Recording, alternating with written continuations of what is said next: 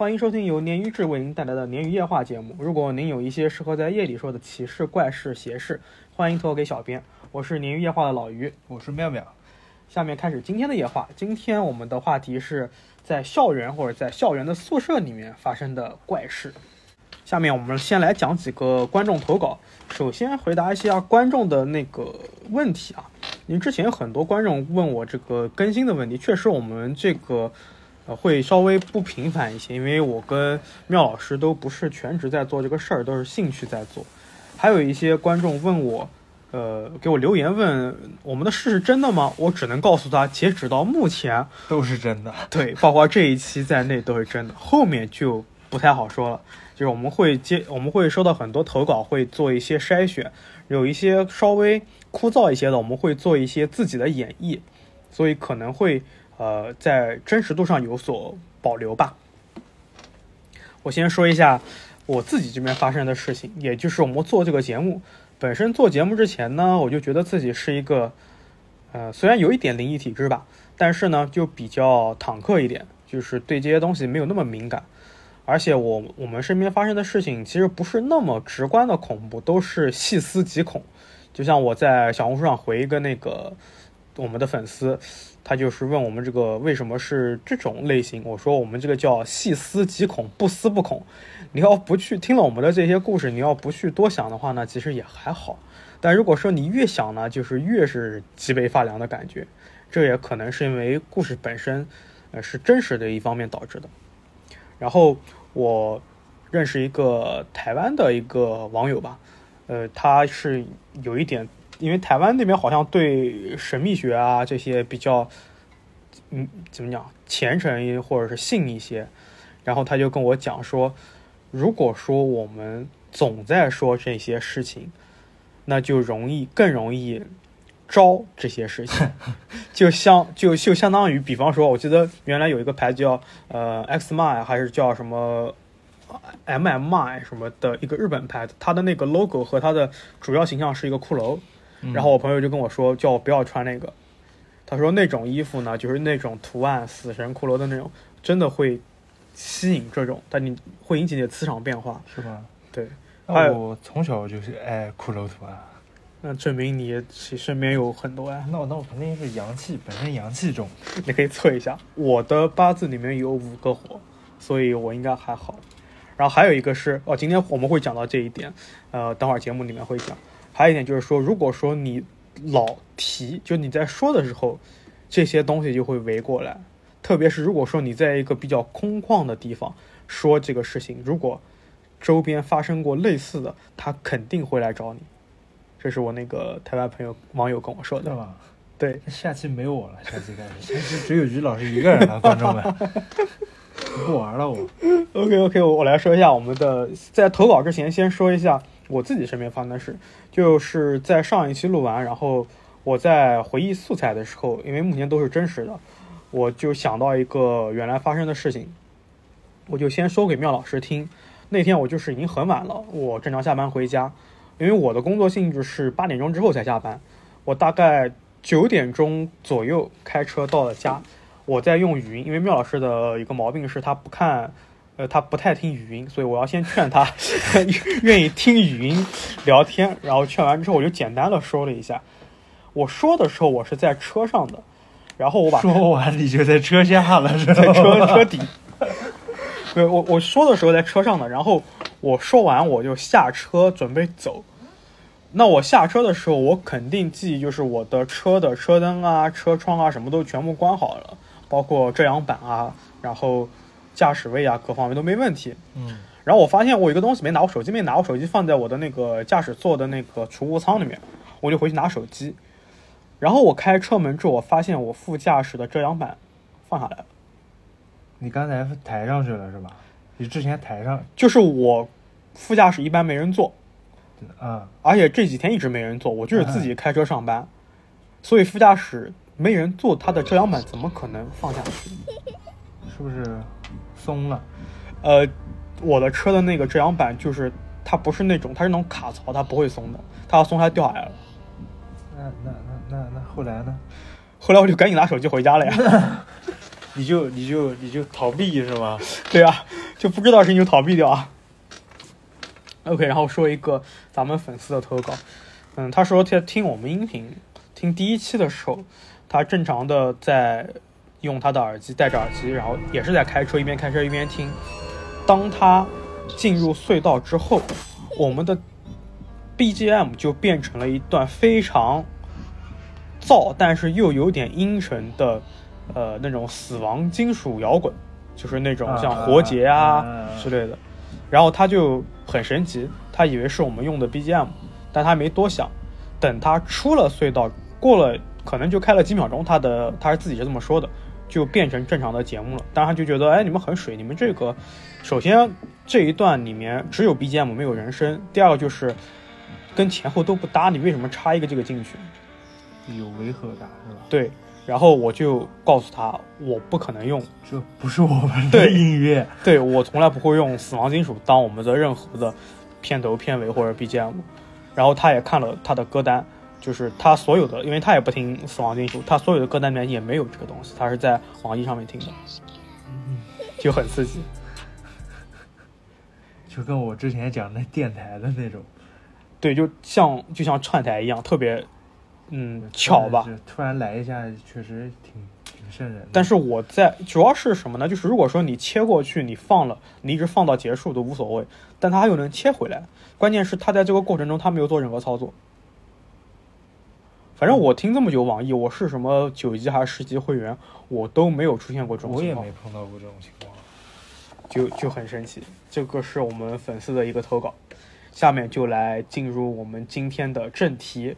我讲的是宿舍的一个怪事，这个是发生在我大学时候的事情。我大学呢是在一个江苏的师范类的学校在就读，就普通的二本吧。然后，它这个大学呢有三个校区，我比较差，因为我虽然是师范类，但我选的不是师范类专业，我读的是法学，所以我在是最差的一个校区。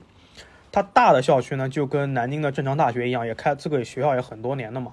然后它的二第二个校区呢，就有点像南京的这种像仙林或者江宁大学城一样，虽然比较荒，但是呢，周边起码是相对有所有点繁华的这种感觉。毕竟是一个有点人气，对，给大学生住的地方嘛，所以它就是周围好多大学嘛，就是很多商业都是围绕大学生建的。那我在第三个就很惨了。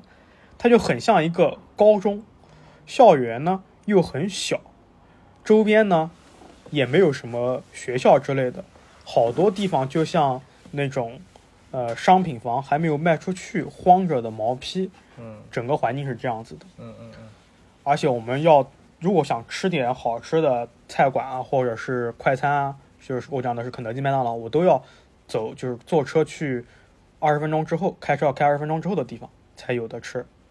这边就真的挺荒的，就有几家小饭店，加上一些呃民居，然后里面旁边周边的那些小区就像没有卖出去一样，就特别破旧。虽然房子很新，但是因为没有人住，没人气，对，就毛坯嘛，就感觉更荒凉了。这是整体的一个环境。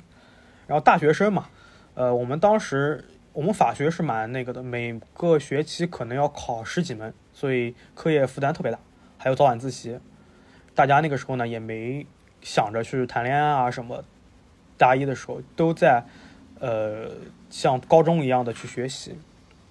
到大二呢，我们有个规定，我们大一是不给带笔记本电脑的。我零几年读的大学，那时候笔记本电脑还是个事儿嘛，我也不知道为什么，就大一是不给带的。好像好多学校都有这样，就是大一不给带电脑，是吗？就我们我们大我们大学倒倒没有，但是我听好多朋友说，就是大一不给带，大二才可以。可以带，不知道为啥。是你听的是，因为你是天津嘛？你听的是南方地区还是北方？我听的是哪都有，因为我高中朋友在哪上学都有。哦，我在我的朋友圈里面，他们好多留南京本地上学的，倒没有这种规定。我不清楚这是为什么。我也是上学上大学以后才听说有这种，就很奇怪。离谱。然后，然后我们大二的时候就都带电脑嘛，带电脑就更不谈恋爱了，天天玩电脑嘛，是。然后玩。玩着总有无聊的时候嘛，你不能总玩嘛。我还好啦，我那时候玩网络游戏，然后他们就玩到很无聊。然后我们宿舍就有一个特别好玩，我们整个法法学，我们那个班男生就两个宿舍，也就十几个男的，呃，就是左边右边两个宿舍，然后一到晚上呢，隔壁宿舍就会到我们宿舍来一起看恐怖片。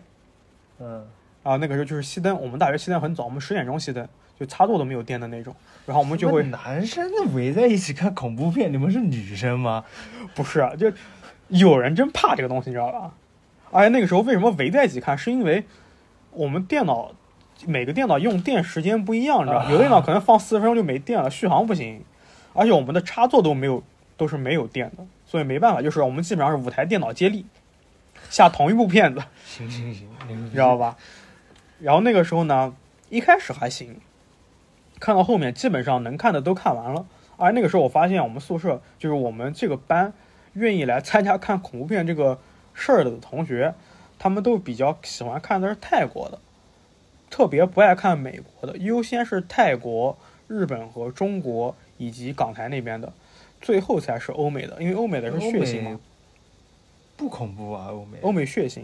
对啊，欧美我我反正我看了不少恐怖片，我觉得我对欧美的是完全没有感觉，就泰国片子确实是厉害。因为这个其实我看过一个解说，为什么是这样，就是一个原理，说是因为中国啊、泰国啊，甚至是半个日本啊，都是以农耕为主，欧美是殖民，他们那边是农场，是那牧场主，是呃殖民是商业，所以他们对于内心恐怖的东西不一样，所以才导致恐怖片拍摄的角度和题材都有很大的差别。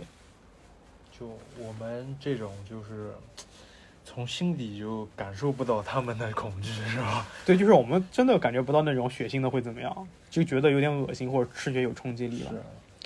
然后回到我们的那个话题，然后我们每个宿舍看，我们宿舍看完之后呢，还一开始还好，就看完就会睡觉了，比如最多聊聊这个节目，因为我不抽烟，然后我就会避开，他们会一边抽烟一边看一边聊，然后我就会避开，然后抽烟的人就去阳台上面抽烟，然后到后面呢，就是愈愈发不可收拾，因为呃基本上把泰国我们能找到的全部看完了。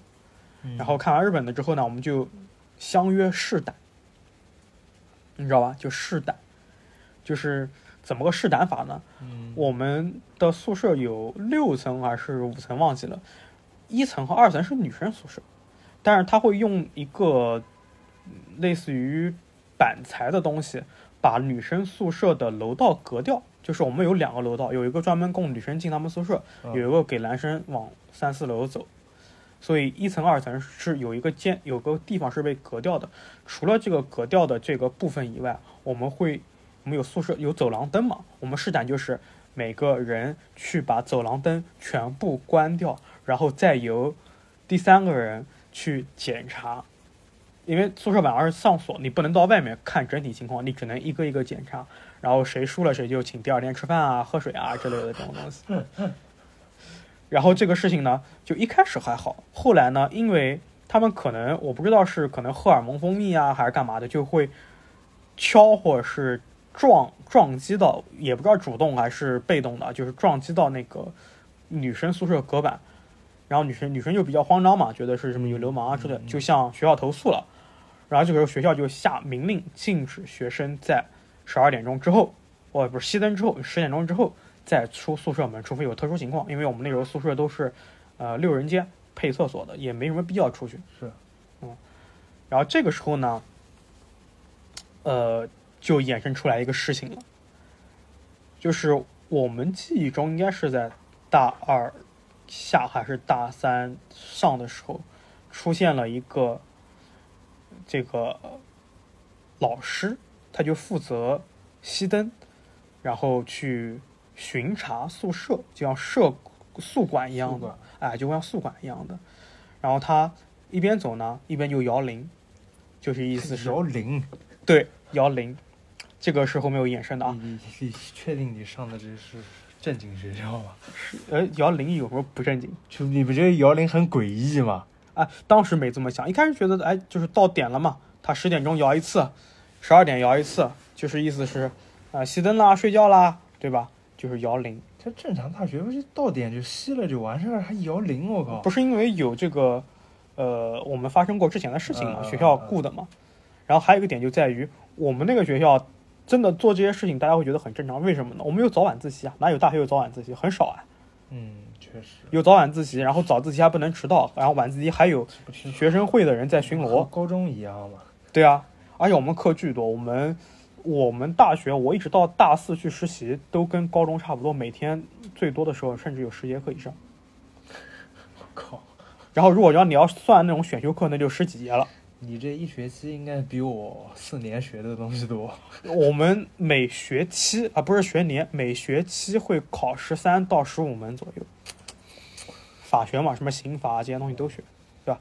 光中国法律就这么多，不同的法律，刑法、劳动法、民法、婚姻法，然后就摇铃，大家都没有觉得有什么问题。然后又大概这个事情已经发生了两三个月了，就即将大家放寒假的时候，突然我们的社长讲了一句说：“你们有没有发现，我们社长是不不参加我们恐怖片，他特别怕一个淮安的一个壮汉，又壮又高，他他怕。然后他有一次，我们那时候已经看到没得看了，我们那时候基本上不太看恐怖片了，能看的电影都看完了。他就说：你们不觉得奇怪吗？为什么每次这个摇铃的时间特别准，都在十二点整摇铃，一秒不多，一秒不少。当时大家没觉得觉得说老师时间准时呗，然后社长补充了一句说：为什么都是十二点整到我们宿舍门口摇铃？因为我们走廊很长，基本上有五六十米，特别大。我们整个学校只有两栋宿舍楼，呃宿舍楼很大。因为嗯，因为之前是你们犯的事儿，就聊给你们听的。不，老师肯定不知道是哪哪边犯的。然后我们也问过，隔和我们隔了大概五六米的一个宿舍是文秘班的，那个宿舍是文秘加还有一个什么专业，那个文秘班就一个男生，所以他跟别的专业人一起住。然后我们就问那个男生，我说我们说你有没有听到摇铃？他说有听到。我们我们问他是不是很准，他第一天说不知道，我看一下。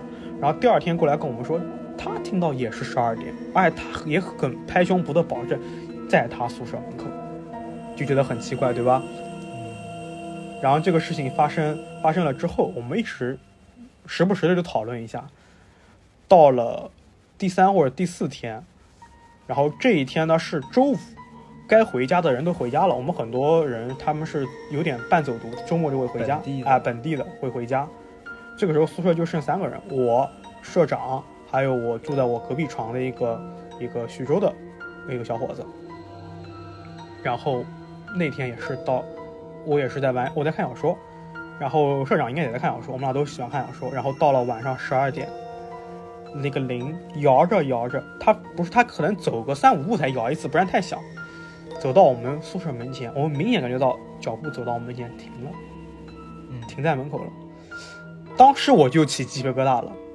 我看我那个社长那边那个手机灯光也闪了几下，他肯定也也有感觉到。然后那个徐州的小伙子睡着了，在打呼。我又听到门外有人说：“真的这么准吗？？”就门外有人说：“真的这么准吗是那老师说的吗？？”对，而且那个那个声音你分辨不出来是男是女，而且他就像耳语一样的这种，但是我听得非常清晰。我跟社长当时就炸了。魔音惯了，那是吗？不是，你要知道这个事情，我们在聊准不准的时候，门外可是没人的。他不可能在门外听到我们第一天聊他摇铃时间分，对吧？不不知道这件事情啊。对，他在门外说：“真的这么准吗？”然后我们当时就全部炸了，炸了之后，我们晚上几乎没睡。第二天天一亮，立刻冲到一楼的宿管阿姨那边问我们说：“阿姨阿姨，这个我们是不是我们这个摇铃的是老师还是宿管还是学生会？”阿姨说：“什么摇铃啊？”没有摇铃的是吧？对啊，阿姨说没有摇铃的。我们说没有啊，我们每天晚上都听到啊，因为我们同时去的三个人，虽然有那徐少我没开口，因为他真的没听到那，但是我跟社长都特别肯定。然后我们说啊，真的是有。阿姨说，我每天十点钟熄灯，我就从这个宿管的这个房间出去了，而且门我都是从外面往里面反锁的，嗯，怎么有人能进去呢？怎么有人能摇铃呢？是。不是巨恐怖？但是后来也没没没有，后来一直，但是后来就是这个事情发生过之后，他就没有每天都出现，但是会出现，而且也很准。但是隔壁宿舍，就是每个宿舍，我们这个事情发酵到我们这一层楼，我们是四楼的人都知道这个事儿，每一个宿舍都说我们开门看了没有人，但反正我们宿舍也这么说，但我们从来没敢开过门。他们他们也挺挺牛逼啊，这敢开门呢，我不，靠！我觉得可能都是吹牛逼，都是不敢开门。我靠，这哥我打死我，我死床上好了。然后我大概在，因为这个事情是大三嘛，我大三下的时候我就去实习了。实习之后呢，我就基本上我基本上不回学校了。我就算回学校，但是我在本地实习，我没有回南京。我在本地实习，我即使回学校住，我也去住数理系的宿宿舍。我们是法律系嘛，嗯，我们是数理系的宿舍，就是在另外一栋楼，就和我们隔着特别远。就没没这事儿了。对，因为数理系的那个他们宿舍，他们也全部是实习了，然后剩下来那个人是我老乡，就都是南京人，我就去住他们宿舍了。我们宿舍全走空了，就因为这个这个事情发生之后，我们宿舍可能隔了个两三周吧，就全部搬出去住了，就是租房子住了。啊，吓坏了，我靠！然后更好玩的是后面，首先我们后来慢慢判定、猜测到，或者说是验证到，他摇的这个铃不是我们常见的铃铛啊，或者是这个圣诞铃铛啊，它是驼铃，所以才会这么悠扬，什么叫驼铃啊？就是骆驼带的那种铃铛，叫哦驼铃。我一开始就说，这哪有学校会摇铃呢？驼铃招魂呐、这是我们查到的。当然，这不是我们查到，这是我们知道的。为什么知道呢？就是，呃，我们社长特别喜欢干个事儿，就是去钓乌龟。在我们学校 大概骑车十分钟的地方有一条河，然后经常有本地人在那边钓乌龟，然后我们社长就老气横生跟他们一起钓。然后有一次呢，他就就他全是他口述给我们听的啊，我们也不知道可信度多少啊。他说他碰到一个本地的一个老大爷，六十多岁，跟他一起钓，然后聊聊聊聊，两个人一边钓，因为钓乌龟也很乏味嘛，就聊到这个本地的一些神秘传说上面去。嗯，然后老大爷就跟他们说呢，这个事情我觉得有演绎的成分在啊，就像这个故事本身肯定有演绎的成分在。老大爷说，这个本地原来它不叫这个这个周边不叫区，那时候还是按什么县啊、村啊划的，啊这叫个什么什么县、什么什么村。然后早年间呢，老大爷说他自己还是很小的时候，记得也不是特别清楚，也可能是小孩、孩子，或者是孩童，或者是这个少年时期，因为很穷这个地方，然后就大家就有点像倒斗，就经常在地里挖点东西，看看能挖出什么来就卖一卖。然后有一年呢，大旱，大家都穷的不行了，大家所有的成年的男人一起去挖东西，看看能不能挖出点什么东西，毕竟这边还有一点历史嘛。然后挖出来一个呃水缸，然后这个水缸呢颜色非常鲜艳，就是简单擦一擦就没土了，颜色非常鲜艳。啥颜色呢？红色。啊没说，但是呢，一直这个盖子打不开，啊，一直打不开，然后想尽办法都打不开，然后这些人也迷信嘛，觉得一方面觉得呢这个肯定里面有东西，另外一方面觉得呢有东西也就意味着可能有值钱的陪葬品，他们觉得这个水缸是陪葬品嘛，嗯，然后就各种想办法，就是那个年间嘛，可能都是一九六几年、五几年都有可能，谁也不知道。他们就想了办法，就是说把这个水缸呢搬到了他们的祠堂，还是说是庙之类的这个地方，在上面撒黑油血啊，然后就把加在上面的石头给推开了，然后说，呃，我们社长的原话是：推开的一瞬间，老大爷他们全村人都感觉到背后一凉。寒气。对。对，然后这个里面呢有一个呃像是冬眠的一个大蟒蛇还是什么东西，同时呢会有一些陪葬品，就有驼铃，但是老大爷的原话是铃铛，有铃铛，然后我们班长跟我们推论是不是我们社社长跟我们推论是不是就是驼铃，就是那个驼铃，我们都有联想。嗯，好，然后老大爷班长的社长说他也没听懂太多，因为这个老大爷有一点本地，讲的都是本地口音的话，他有半懂半不懂，但大概意思是呢，说因为这个事情发生之后，他们虽然把陪葬品卖了不少钱，但是他们全村就开始闹瘟疫。就那个年代的瘟疫，可能只是一些简单的传染病，比方说霍乱啊这种跟卫生相关的嘛。然后闹瘟疫，他那个时候也没有什么呃特别靠谱的医疗条件，他们就请那种呃就是巫师啊、大神啊，哎，来看一看。然后那些人跟他们说：“你们全村的人少一盏灯。”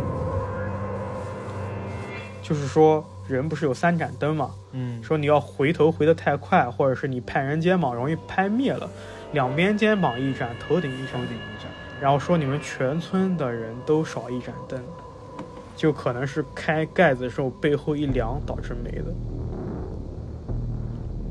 细思极恐，所以，所以这两件事其实可能是有关联的，也可能只是凑巧大，也可能甚至可能是大爷编着骗我们社长的，所以不知道。但是这个关联性，你这么说真的就是，如果那个铃铛是托铃，你都经历过这个，所以很难不把他们就是联系在一起啊。但是当时我们并没有那么恐怖的觉得，你知道吗？就当时也不知道为什么，整个宿舍都没有那么恐怖。大家之所以搬出去，是因为最主要原因是因竟然是因为十点钟之后没电，夏天热，我们没有连电风扇都插不了。然后大家就搬出去了，好现实的几个人。然后他都搬出去，然后就可以又可以吹空调，又可以玩电脑，晚上对吧？我搬出去更简单，我搬出去是因为我实习，我实习的地方包吃包住。然后我后来也跟我的宿舍的那几个哥们儿一起住，就我们租了一个有阁楼的，我住阁楼，然后他们几个人住下面，三间房还是四间房的，都带着女朋友住，然后我就自己住阁楼。然后我因为实习，我也不见得老回去，我经常是在我实习单位的宿舍去住。当时大家真没有觉得这个是有什么事儿，就是因为我现在在做这个液化，现在想起来应该应该有点 细思极恐，有点可怕，有点后怕，我靠，巨恐，细思极恐，越思越恐。就反正就是一个很神奇的事情，但是当然了，呃，据我了解，大家也都现在活得好好的。啊，下面是我来跟大家讲讲，我我和于老师都是南京人，南京校园有一起就是特震惊全全球，全全全国全国全球也行，震震惊全国的就是南大碎尸案啊，不知道能不能讲啊？这是哪一年呢？九六年那个，就已经好像很在网全网都很有名了，对，各种潜析。是主要之前我和于老师在南大还工作过一段时间，一年一年不止吧，一年半。呃，你应该是一年对吧？对你应该时间更长，我是两，我是两年，时间更长。对，南大本部就在鼓楼那边。对，这碎山啊应是九六年那年冬天啊，是一个是一个新生，叫什么哎，好像是叫哀青吧，全名我不刁爱青。对对对，是吧？你讲，我就姓刁，我就得姓刁。讲人全名不好吧？你继续。当时反正这个碎尸案就是 轰动全国了，我感觉你在回味一样。没有没有没有，要不是你那时候太小了，你就是凶手。你在回味这种。九六年我才几岁啊，我年轻着呢。当时就南京市就相关刑警就联合就是医生啊那种法医那种分析这个案子，始终就有就没有分析出结果来嘛。就是这个学生呢，也没有什么复杂的背景，就是一个普通的学生。对。然后也没说是因到底是因为什么就被碎了，是被碎了多少片？被碎了两千片。对。尸体就藏在校园各处啊。其实都没有藏，他就很光明正大的扔在垃圾桶啊，或者是下水道啊之类的地方，然后一件一件的在南大周边，比方说华侨路啊，还有什么地方，就是。那离南大不远的地方被找到，你想，你想这这这被骗两千片，这得骗多久？那那那罪犯也也是，确实应该是个变态。对，所以天涯上面有个很有名的一个帖子，就是网名叫什么的忘记了，在分析这个案件。他说这个罪犯能这么淡定的，他首先他不仅是骗了很多片，而且他的每一个伤口都非常的整齐，说明这个人首先他。做这个事儿有快感，他不会觉得恶心，你知道吧？他会有快感，而且我他是个变态。我觉得他应该是有相关专业知识的，对他，而且他很专业，他对人体构造巨了解。对，就是根据什么肌肉的走向来切会切下来比较就是容易切一点。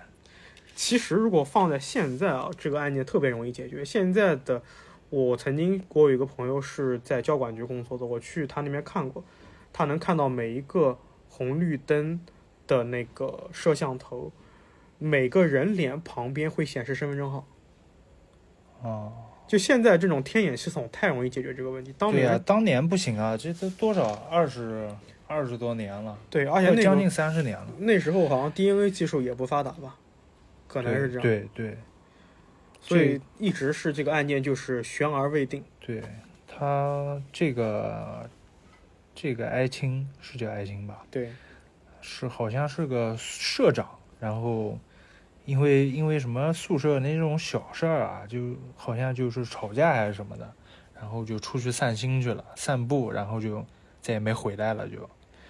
然后是有一天，好像是一个清洁工阿姨在华侨路那边发现发现了一个包，然后里面有那种煮熟了的肉，是的，对，然后，然后阿姨就比较奇怪了，然后就后来又发现包里面有三根手指，就就立刻就报警了，就对我看过的版本是说，呃，这个刁同学他其实比较不合群，然后呢，他又很向往，他可能应该是这个，呃，家庭生活水平稍微差一些啊。他考上南大之后呢，他又很向往这种很摩登一点的这种生活方式哦。而且据说他不是南大的学生，他是南大里面一个类似于这种，呃，专放在现在是专转本、专接本的这种感觉的学生，他不是南大的本科生，他只是到南大里面去过来培训，对过来上课的，就对相当于是对，但他也住南大。嗯，应该住桃园还是之类的。就是当时我们买那个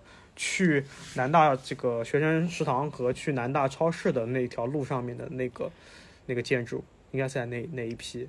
对对对，反正这个事情就是最后一直悬而未定，然后说到。现在都没有那个，就还有传闻说他就是穿红衣服，穿红衣服就是被被杀的，就那就比较恐怖了。就就感觉就增添了点灵异灵异的那种感觉。其实现在如果是发生这种碎尸案，你知道查什么最简单吗？嗯，就你查在什么地方，特别是碎尸案的这个锁定的这个地区，哪家哪户用水量激增，他们可能一个月原来只能用一吨水，突然用到五吨，对，这个这个我知道，因为因为因为你做过。因为不是，因为就是我体质和于老师不一样，我基本没遇过什么灵异事件，但是你碎过尸，接接下来这个事情就是我身边的事，就是碎尸，就是我之前一个，因为我喜欢健身嘛，我健身房里面有一个大叔，之前认识的人，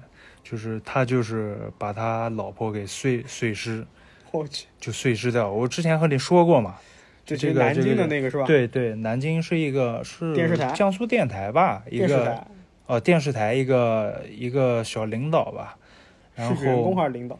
是小领导，就小小组长、小经理的那种。那为什么要碎呢？就你听我讲啊，嗯，就这个人就是确确实实是我认识的人，太可怕了。每天去健身房都会和他打招呼，然后闲聊。